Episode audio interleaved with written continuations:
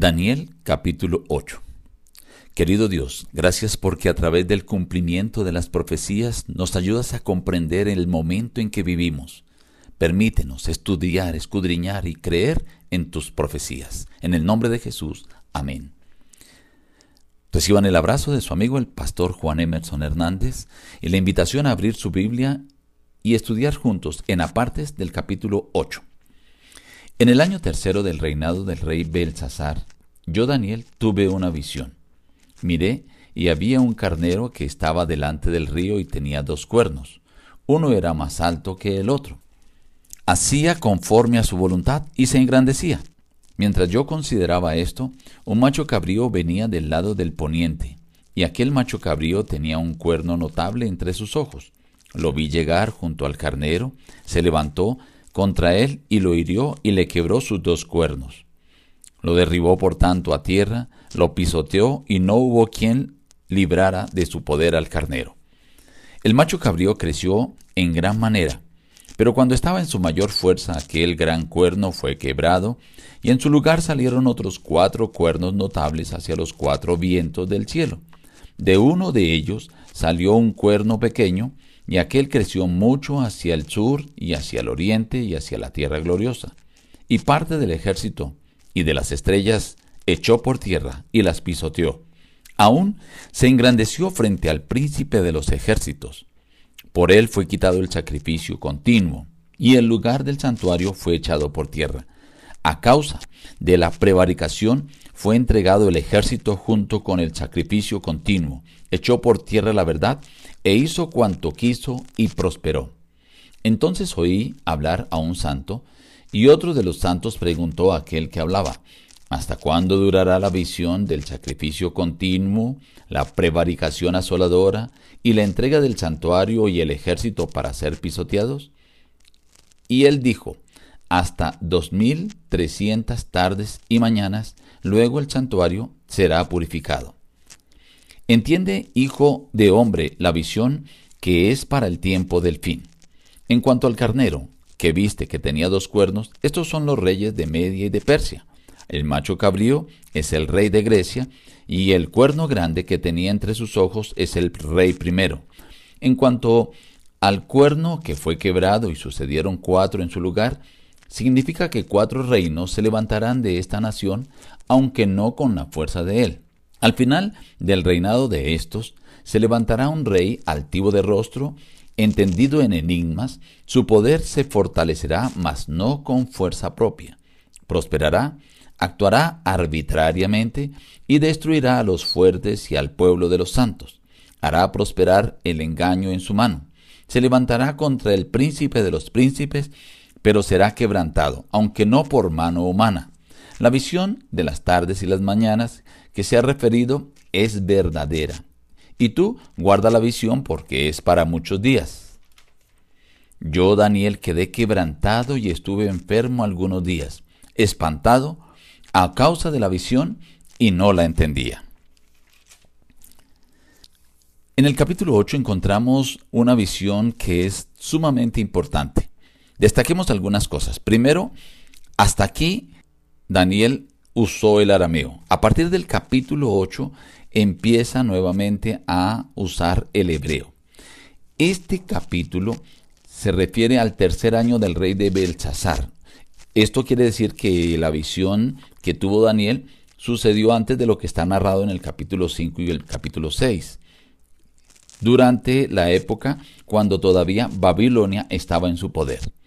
Él ve entonces dos animales. Lo primero, un carnero con dos cuernos. Dice que es el rey de Media y Persia. Luego ve un macho cabrío que representa a Grecia. El cuerno pequeño, Alejandro el Grande, y dice que es derribado y surgen cuatro, no con su misma fuerza. Al repasar la historia sabemos que cuando cayó Alejandro Magno, lo secundaron, lo sucedieron los generales Lisímaco, Seleuco, Casandro y Ptolomeo. Pero dice que cuando estos cayeron, surge nuevamente el cuerno pequeño que ya venía refiriéndose en el capítulo 7. Este cuerno pequeño, como lo vimos en el capítulo 7, es otro rey. Pero este rey no solamente es un rey que tiene incidencia política, sino que también se levanta contra el pueblo de Dios, contra el santuario, contra el príncipe de, de, los ejércitos que se refiere a Cristo Jesús. O sea que el reino que viene después de Grecia tiene una parte política, pero también una incidencia religiosa. Cuando nosotros repasamos la historia sabemos que después de Grecia el reinado que vino después fue Roma. Quiere decir que aquí se está describiendo a la Roma imperial y a la Roma papal. Este cuerno pequeño fue el que quitó el continuo sacrificio, el que llevó a la prevaricación asoladora, el que echó el santuario y el ejército de Dios por tierra y los pisoteó. Ahora pregunta el santo a otro santo, un ángel a otro ángel. Daniel está viendo esto. ¿Hasta cuándo sucederán estas cosas? Y dice, hasta dos mil y trescientas tardes y mañanas, y luego el santuario será purificado. La secuencia de tarde y mañana aparece también en el libro de Génesis en el capítulo 1 para describir los siete días de la creación. Al interpretar los 2300 tardes y mañanas, el versículo 26 del capítulo 8 agrega un artículo definido, las tardes y las mañanas. Esto implica que los 2300 tardes y mañanas son días completos. Así se ha venido entendiendo siempre por los estudiosos más ecuánimes. Usando el principio historicista de interpretación profética, de día por año, los 2300 días entonces significan 2300 años. Daniel describe que comienzan en medio del imperio medo-persa. Mañana, en el capítulo 9, veremos algunos otros detalles.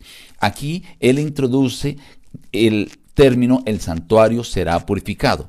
Se refiere al día de la expiación según Levítico 16, que era el día del juicio en el templo israelita. La purificación del santuario aquí corresponde a la escena del juicio que se describe en el capítulo 7. Esta purificación incluye una obra de juicio al fin de los tiempos, porque dice, esta visión es para el tiempo del fin, dice en el versículo 17, para identificar el tiempo del fin de la historia humana que sería cerca a la segunda venida de Cristo. Y reafirma cuando en el versículo 26 le dice, guarda la visión. Esto significa que la profecía de los 2300 años de Daniel 8:14 no se haría plenamente comprensible sino hasta el futuro, porque dice al terminar el capítulo que Daniel quedó espantado a causa de la visión y no la entendía. Estimado amigo, cada una de estas profecías que narró Daniel se cumplieron. Él no sabía lo que iba a pasar, pero Dios le mostró, vendría los medos y los persas, y así sucedió. Luego vendría Grecia, así sucedió. Luego el rey grande desaparecería y sucederían otros reyes en ese mismo reinado, así sucedió. Luego se levantaría un cuerno pequeño, que nosotros conocemos ahora que es Roma, con poder político y religioso, y así sucedió. Todo esto se ha cumplido, indica la veracidad de las sagradas escrituras y la veracidad de las profecías. La invitación, estimado amigo, hoy es para que escudriñes y creas en las profecías bíblicas, porque se han cumplido, son seguras, son verdaderas y son tu guía para el tiempo del fin. Nos despedimos diciendo, busca a Dios en primer lugar cada día y las demás bendiciones te serán añadidas. Que Dios te bendiga.